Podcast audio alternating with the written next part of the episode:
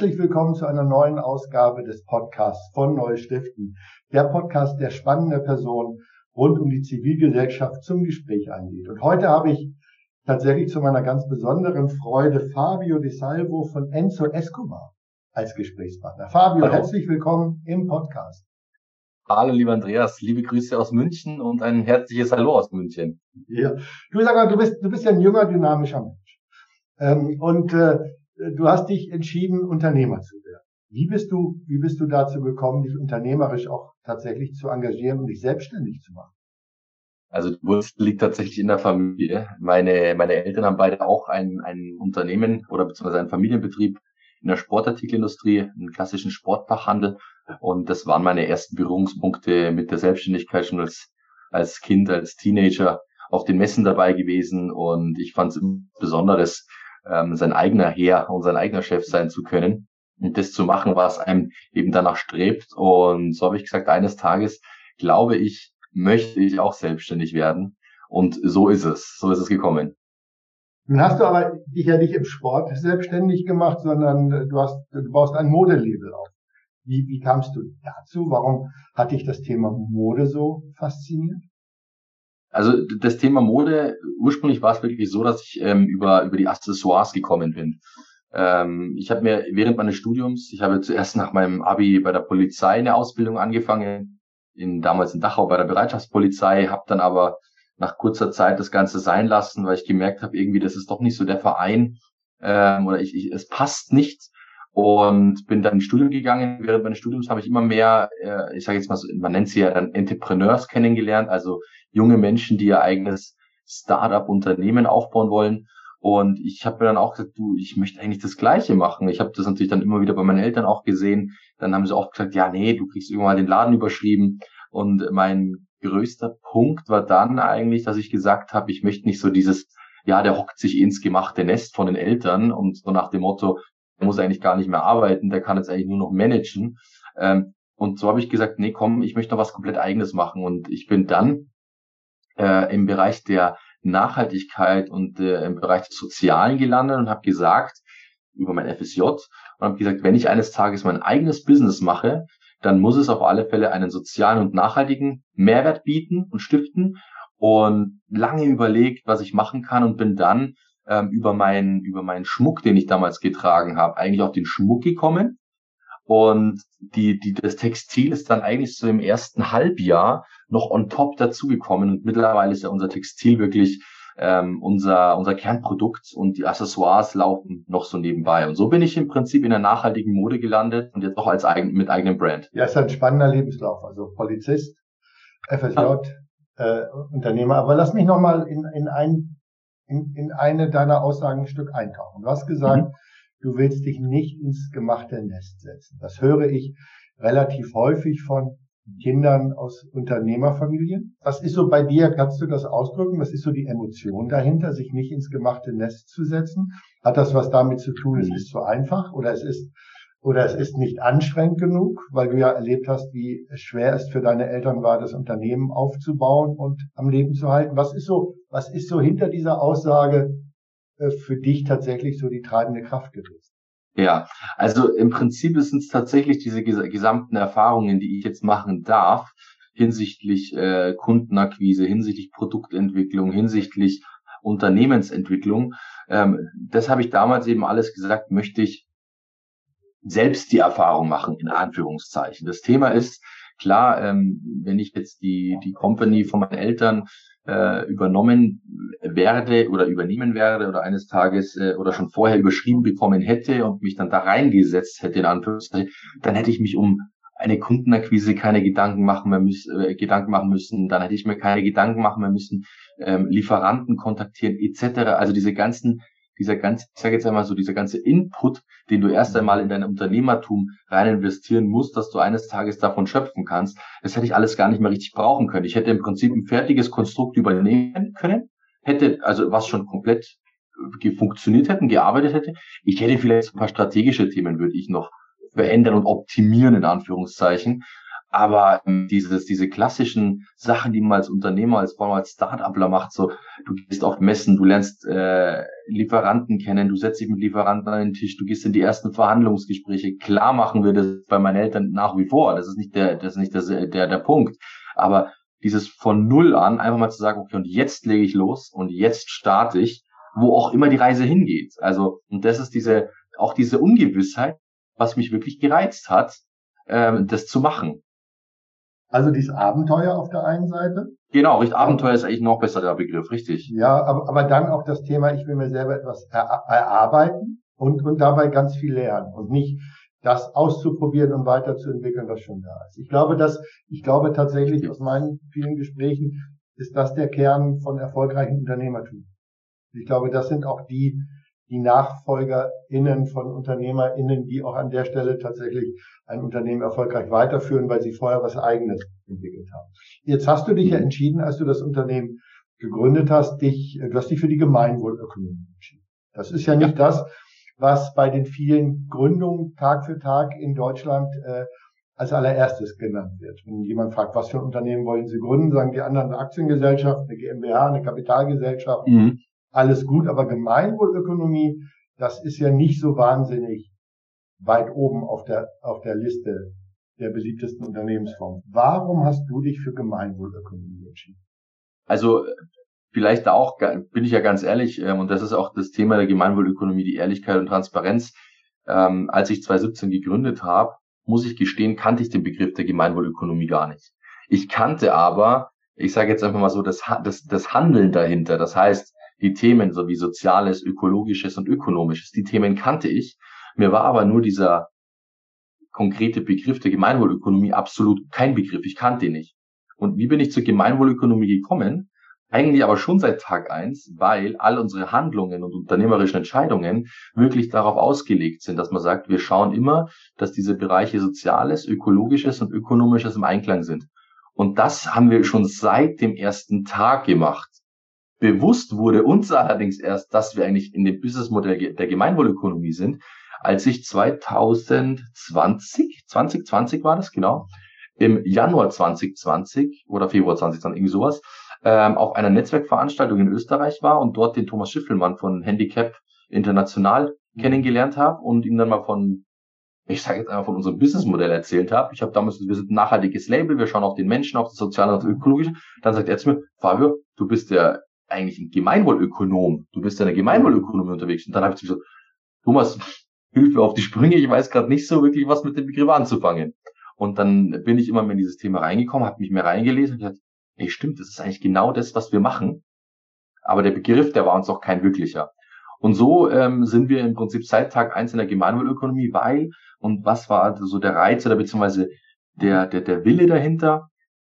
Von Anfang an stand wirklich ganz oben im, im, im Zweck, etwas zurückgeben zu wollen. Und zwar liegt es daran, ich habe nach meinem Abitur, nach der Polizei ein soziales Jahr gemacht, in der zuerst im Sport und dann in der Kinder- und Jugendarbeit und habe dort vor allem in der Kinder- und Jugendarbeit erstmal so richtig gemerkt, was für ein Elend auch hier in Deutschland herrscht, beziehungsweise gut, mich hat es natürlich jetzt mit München vor allem getroffen, vor allem auch in München herrscht. Und sei es aber wir reden ja immer alle um Kinder und Kinder und Kinder, aber es geht natürlich auch um die Erwachsenen. Also das sind auch alles Menschen. Deswegen rede ich immer von Menschen.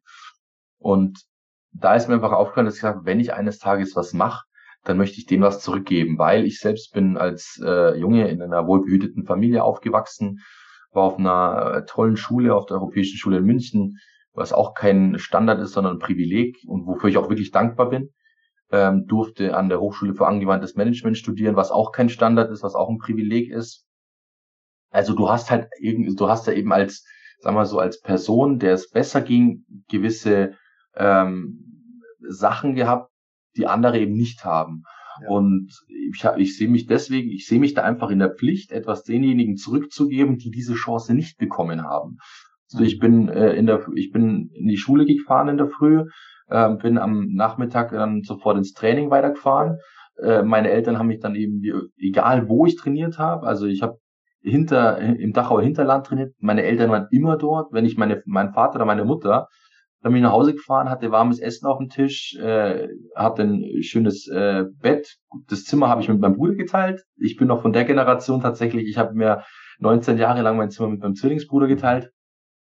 Aber was ich damit sagen will, ist, uns ging's immer gut. So. Und aber, wenn du dann, Fabio, ja. wenn ich da kurz einhaken darf, das geht ja anderen auch so. Die also auch ja. wohlbehütet aufwachsen in einem gewissen ja. Wohlstand, was ja in München auch nochmal eine andere Definition ist ja. als, als vielleicht in Dachau. Und trotzdem hast du ja dieses Gefühl, äh, das ist ja die, die erste Frage, hat das dein Zwillingsbruder auch dieses Gefühl, sich gesellschaftlich engagieren zu müssen? Oder, oder bist du der Einzige in der Familie? Bist du aus der Art geschlagen? Oder nee. ist das tatsächlich eine DNA bei, bei deinen Eltern und deinem Bruder und dir?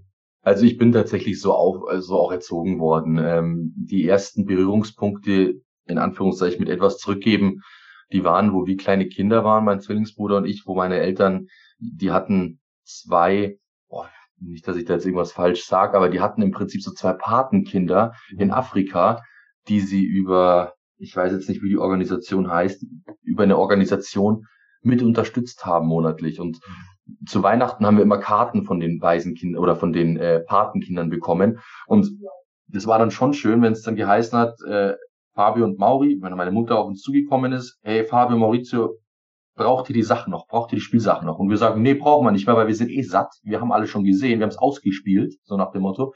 Alles klar, dann würden wir es nämlich äh, zu unseren Patenkindern nach Afrika schicken. Und so, bitte mach, gerne. Und wenn du dann im Umkehrschluss einen Brief von denen bekommst, handschriftlich geschrieben, mit Foto, dann ist, wann ist die erste, das war für mich damals emo, schon emotionslos, muss ich ganz ehrlich sagen, weil ich als Achtjähriger, Neunjähriger, da hast du dich für andere Sachen interessiert. Aber wenn du das dann eines Tages anfängst zu reflektieren und vor allem hat mir das im freiwilligen sozialen Jahr wahnsinnig viel geholfen, diese ganze Selbstreflexion, dann steigst du mal dahinter und weißt auch, hier anders mit den Sachen umzugehen als, äh, als normal, sagen wir es mal so, oder als üblich. Du, hast also nicht nur das Unternehmertum von deinen Eltern mitbekommen, sondern auch gleich das Hinschauen, die Verantwortung übernehmen und auch, auch abgeben zu können. Weil das ist, glaube ich, wichtig, weil, weil, weil, weil wir stellen uns ja immer die Frage, warum, warum ist das bei einigen Menschen so ausgeprägt wie bei dir und warum ist es bei anderen überhaupt nicht vorhanden? Und mhm. das lässt sich relativ schnell damit beantworten, wo lernen wir das? Und wir lernen das im Rahmen unserer äh, unseres sozialen Erwachsenwerden. Und, und das ist, glaube ja. ich, genau der Punkt. Und dass das dann in einer gemeinwohlökonomischen äh, Unternehmensgründung mündet, ist natürlich großartig. Äh, und dass dich der Thomas Schiffelmann, zu dem kommen wir gleich auch nochmal, mhm, ähm, cool. da, da, darauf gebracht hat, ist natürlich super. Aber sag mal, der, mhm. der reine Kapitalist sagt natürlich, man braucht diesen Dreiklang zwischen Soziales, zwischen ökologischen und Öko Ökonomie nicht weil wenn wir wirtschaftlich erfolgreich sind, kommt der Rest von allein. Also Kapital regelt alles. Du schüttelst gerade den Kopf, das sehen unsere Hörerinnen und Hörer nicht. Sag mal, äh, wie ist deine Auffassung dazu? Das ist für mich einfach nicht mehr on vogue, das ist einfach nicht mehr state of the art. Das ist ja genau der Pro das Problem und alle reden immer, ja, die aktuelle Politik macht unsere ganzen, unseren, äh, unseren Wohlstand zunichte. Also äh, es liegt nicht an der aktuellen Politik, äh, dass wir in der Situation, in der wir sind, es liegt einfach daran in der Art und Weise, wie wir konsumieren und der und davon bin ich einfach überzeugt, dass unser höher, schneller, größer, weiter, was auch immer denken und dann tatsächlich auch dieser kapitalistische Gedanke, dieses von immer mehr haben wollen, uns genau in diese Situation führt, in der wir gerade sind. Das Thema ist nicht und das, hier nochmal als Info auch für die Hörer und Hörerinnen. Wir sind mit NCS keine Non wir sind keine Non-Profit-Organisation. Wir sind ein Wirtschaftsunternehmen. Das heißt, wir haben den Zweckbetrieb oder den Zweck zu wirtschaften. So, das ist ganz klar auch unser, unser Credo. Allerdings, und das ist jetzt das Wichtige, ist, dass wir nicht, ähm, wie, wie, sagt, wie kann ich das am besten formulieren, ähm, so nach dem Motto wirtschaften und äh, koste es, was es wolle, so nach dem Motto, ja. um ähm, irgendwelchen Gesellschaftern haben wir auch keine bei uns. Also das ist wirklich ein privat geführtes Unternehmen, was organisch und gesund aufgebaut wird. Aber das, der, der Punkt ist, worauf ich hinaus will, ist, in was für, für einer Welt leben wir bitte, wenn äh, große Konzerne Soforthilfen beantragen, weil die Bänder stillstehen, weil sie keine Chips reinbekommen, aber also und dann äh, vom vom Staat Soforthilfen beantragen, aber dann im Umkehrschluss die größten Dividenden an ihre Aktionäre auszahlen in der gesamten Firmengeschichte. Das sind halt für mich sind das Sachen, die, die kommen, das, kann ich einfach nicht verstehen. Und der Punkt ist, wenn, wenn ich dann so eine Aussage höre, ja, wenn der, wenn es der Wirtschaft gut geht, dann geht es uns Menschen gut, muss ich leider revidieren, muss ich sagen, nee, dem ist leider nicht der Fall, weil wir sind einfach darauf ausge, auf, ausgelegt, oder die meisten leider sind darauf ausgelegt, wenn ich das habe, dann muss ich noch mehr haben. Und Aber Fabio, das, ja. Das verstehe ich total. Trotzdem ist es ja für dich als Unternehmer und als Gründer, ähm, ne, seit 2017 bist du, bist du unterwegs, mhm. du bist ja aus der Start-up-Phase gerade raus. Für dich wäre es doch wirtschaftlich viel lukrativer oder, oder risikofreier, wenn du wenn du deine Artikel jetzt ähm, günstig an den, äh, an den internationalen Märkten einkaufst, ohne darauf zu achten, wie sozial und wie ökologisch ist es. Damit hättest du ja dein Risiko minimiert, weil du natürlich eine Marge einrechnest. Weil es ist, ich, also in meiner, in meiner Welt ist es günstiger oder ist es teurer, Dinge nachhaltiger zu produzieren. Jetzt hast du dich bewusst anders entschieden. Du hast dich bewusst mhm. für diesen, aus meiner Sicht, Marktnachteil im Moment entschieden, weil, weil die großen Wettbewerber Sarah, H&M und, und, und natürlich genau das nicht tun wirst, was du tust. Ja. Warum hast du trotzdem gesagt, ich halte an dem Gedanken fest? Ganz allein aus dem Grund, weil das Modell, was wir fahren, ist ein Zukunftsmodell und ist kein Modell, was jetzt von heute auf morgen äh, umgesetzt wird und dann übermorgen äh, platziert ist. Nein, es ist ein klassisches Zukunftsmodell und ich glaube, und davon bin ich einfach überzeugt, äh, mit der Art und Weise, wie wir gerade konsumieren, wie wir herstellen, etc., ähm, kann es nicht weitergehen. Das sehen wir ja bei den ganzen Punkten. Aber das, was ich sage, ist klar, aktuell bin ich vielleicht noch, also bin ich in einem, einem Wettbewerbsnachteil. So, aber, und davon bin ich überzeugt, ist, dass aus diesem Wettbewerbsnachteil irgendwann mal ein ganz schön großer Vorteil werden wird. Ich sehe es ja, ich erkenne es ja selbst woran kann ich das festmachen? Ich kann es einfach daran festmachen. Seit 2017 gibt's uns. Wir haben dieses Jahr fünf Jahre. Ich bin damals in einer ganz, ganz krassen Nische gestartet.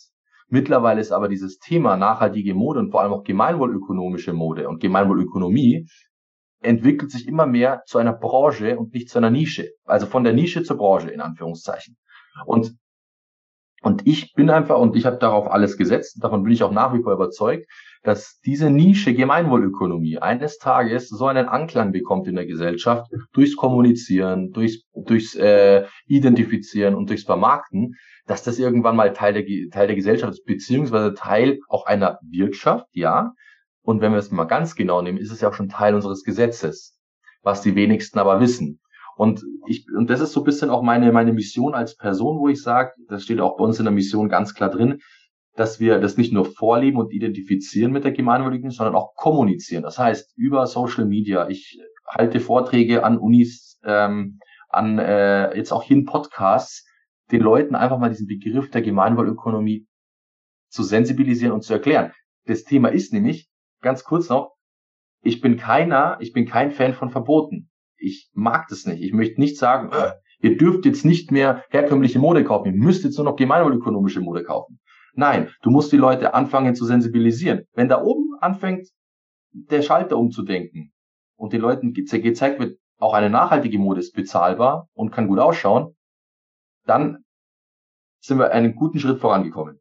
Und, und, und das muss man eindeutig sagen, deine Mode sieht gut aus. Da habe ich auch, auch Dankeschön. Webseite geschaut. Also, aber das heißt, du, bist, du bist nicht nur Unternehmer, Startup, Gründer, sondern auch Pionier.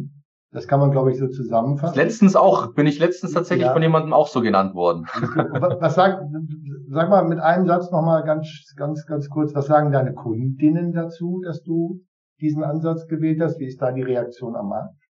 Also, ich sage das jetzt einmal mal so in einer ganz klassischen Jugendsprache oder Jünger, die finden es geil. Die okay. Leute kommen zu mir her und sagen, Fabio, es ist, also letztens auch wieder, wir hatten wieder eine Spendenübergabe in, bei Sonnenklar TV wieder 2000 Euro an Handicap International gespendet und dann schreibt uns einer, ich bin so stolz auf die, obwohl ich, also ich kenne ihn, ja, und dann schreibt er mir initiativ, antwortet er, reagiert er auf die Story und sagt, Fabio, ich bin so unglaublich stolz auf dich, das, was du machst mit deiner Firma, mit der Mode, nicht nur, dass es gut ausschaut, aber auch dieser soziale Zweck, einfach nur der Hammer. Also die Leute, die haben da Lust drauf. Und es ist schön, dass die Leute uns auch schon langsam als nachhaltiges Modelabel wahrnehmen, weil das ist das ist die Kunst gewesen. Anfangs waren wir ein Modelabel von vielen, aber mittlerweile checken die Leute, hey, Das ist nicht Enzo Escobar irgendein Streetwear-Label, das ist das nachhaltige Streetwear-Label. Und das ist das Besondere. Und ich glaube, dass genau dieses Statement das ausdrückt, was, glaube ich, äh, auch richtig ist. Ne? Das ist schon was Besonderes. Und ich glaube, äh, dass, dass, dass, dass wir auch stolz sein können, solche Unternehmen zu haben. Du hast gerade Handicap International erwähnt, die Scheckübergabe und vorhin Thomas Schiffelmann, der dich ja darauf gebracht hat, dass du Gemeinwohlökonom bist. Und mit Thomas ja. äh, gab es vor einiger Zeit auch schon ein Thema zum äh, oder ein Podcast zum, zur Gemeinwohlökonomie. Er brennt ja für das Thema total. Ja. Äh, insofern ist er ein großer Fan deiner, deines Ansatzes. Aber jetzt mal so aus deiner Sicht, warum Warum braucht es eine Zusammenarbeit mit einer NGO? Das ist die erste Frage. Und die zweite Frage ja. vielleicht gleich im Anschluss. Warum hast du dich für Handicap International entschieden? Also die Zusammenarbeit mit einer NGO, das ist eigentlich äh, ganz einfach zu erklären, weil ähm, ich selbst keine habe, in Anführungszeichen.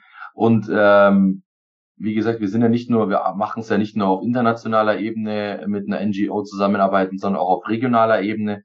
Das heißt, wir, wir unterstützen ja auch noch das Münchner Kindelheim. Dieses Jahr waren es, kann ich auch mal in Zahlen sagen, 2000 Euro an Handicap International, 1000 Euro ans Münchner Kindelheim. Ähm, und da ist es wirklich so, dass wir sagen, da wissen wir, wo das Geld hinkommt und wen wir damit unterstützen. Also da geht es auch ganz klar äh, um, die, um die Transparenz der Projekte. Das heißt, wir, wir schauen schon auch drauf, was wird unterstützt und wer wird unter, also weil oft ja so, und wir haben ja in den ersten äh, beiden Geschäftsjahren bei Enzo Esco mit einer anderen NGO zusammengearbeitet, ich möchte jetzt den Namen nicht nennen, also da weiß ich, dass von dem, von den Spendengeldern, die wirklich von uns gegeben wurden, wenn überhaupt die Hälfte angekommen ist. Die andere Hälfte ist in Verwaltung geflossen, Mitarbeiterbudgets und Marketing und und und. Und da muss ich sagen, schwierig, weil das hat dann auch nichts irgendwie, dass ich sage, äh, da hilfst du ja niemanden, in Anführungszeichen. Und warum habe ich mich dann eben für eine NGO entschieden? Weil ich einfach wirklich, ähm, oder für die NGO und fürs Münchner Kindheim, weil wir einfach damit wissen, hey, wir haben jetzt zwei Institutionen, die wir entsprechend unterstützen. Wir haben jetzt mittlerweile auch noch die, äh, wir unterstützen auch noch die Aufforstung der Regenwälder. Jetzt was das ganze Thema CO2-Kompensierung angeht, sind wir da auch aktiv dabei, wo wir einfach sagen, ganz ehrlich, lieber haben wir ein bisschen weniger Gewinn geschöpft, können das weitergeben, weil ich sage jetzt mal so, und das ist ja, glaube ich, auch so dieser Gedanke, warum brauche ich, äh, und das ist vielleicht mein Hoodies umzusprechen oder in Autos umzusprechen, warum brauche ich fünf Autos, wenn mich ein Auto auch von A nach B bringt? Und das ist, glaube ich, so dieser Gedanke. Wie, wie wichtig, wie wichtig ist äh, aus deiner Sicht auch der gute Draht zwischen dir und Thomas Schiffelmann? Ich glaube, ich habe euch das beide, der, oder ich habe dich kennengelernt auf dem Deutschen Fundraising-Kongress, da hast mhm. du mit Thomas zusammen Referat ja. Und da hatte ich das Gefühl, da sind so zwei, zwei Brüder im Geiste, die da vor uns äh, ZuhörerInnen stehen und tatsächlich sehr brennen für das Thema Gemeinwohlökonomie. Hilft dir das äh, in der Kooperation mit Handicap? Ja, also ähm, das ist auch, ich hatte erst vor, vor drei, vier Wochen mit Thomas einen Vortrag auch ähm, vor der internationalen Delegation von Handicap International. War ein, war ein toller Tag, ähm, wenn dann Leute aus, aus Frankreich da sind von HI, wenn Leute aus England da sind Du hältst dann den Vortrag auf Englisch. Ähm, war auch alles tipptopp.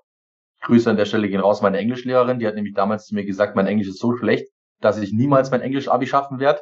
Aber die Resonanz war doch recht gut. nee, aber was ich sagen will, ist, ähm, da haben sie uns auch gefragt, Fabio, wie, wie macht ihr das denn? Wie, und das hatten, hatten sie uns auch auf dem deutschen Fundraising-Kongress, die Leute aus dem Publikum gefragt, wie intensiv seid ihr im Austausch? Und Thomas und ich sind ja wirklich, vielleicht jetzt nicht täglich, aber mehrmals wöchentlich im Austausch zu den unterschiedlichsten Themen, zu den Themen zu HI, zu persönlichen Themen, zu strategischen Themen, ähm, weil Thomas ist nicht nur, ich sage jetzt einmal so, mein Kooperationspartner in Bezug auf Social Commitment Partner. Ähm, Thomas ist halt auch wirklich für mich so ein Mentor, wo ich immer hingehen kann, sagen kann, Thomas, schau mal her, ich stehe jetzt vor folgender Entscheidung, folgender Wahl. Das und das wären die Effekte, die Benefits, Kontras wie schätzt du das Ganze ein? Und dann hilft mir Thomas schon ungemein in Ratschlägen etc. Und deswegen ist das nicht nur eine Geschäftsbeziehung, die sich da in den letzten Jahren so intensiv aufgebaut hat, vor allem aber auch eine Freundschaft, also eine ganz, ganz enge Freundschaft. Und ja, Thomas ist, ja, wie kann ich sagen, ist so mein, mein unehelicher Vater. Super. Das heißt, es ist nicht nur eine Kooperation, es ist eine Partnerschaft und sogar eine Freundschaft. Fabio, danke für den spannenden Einblick in dein Unternehmen und deine Aktivitäten. Schön, dass du Zeit hattest.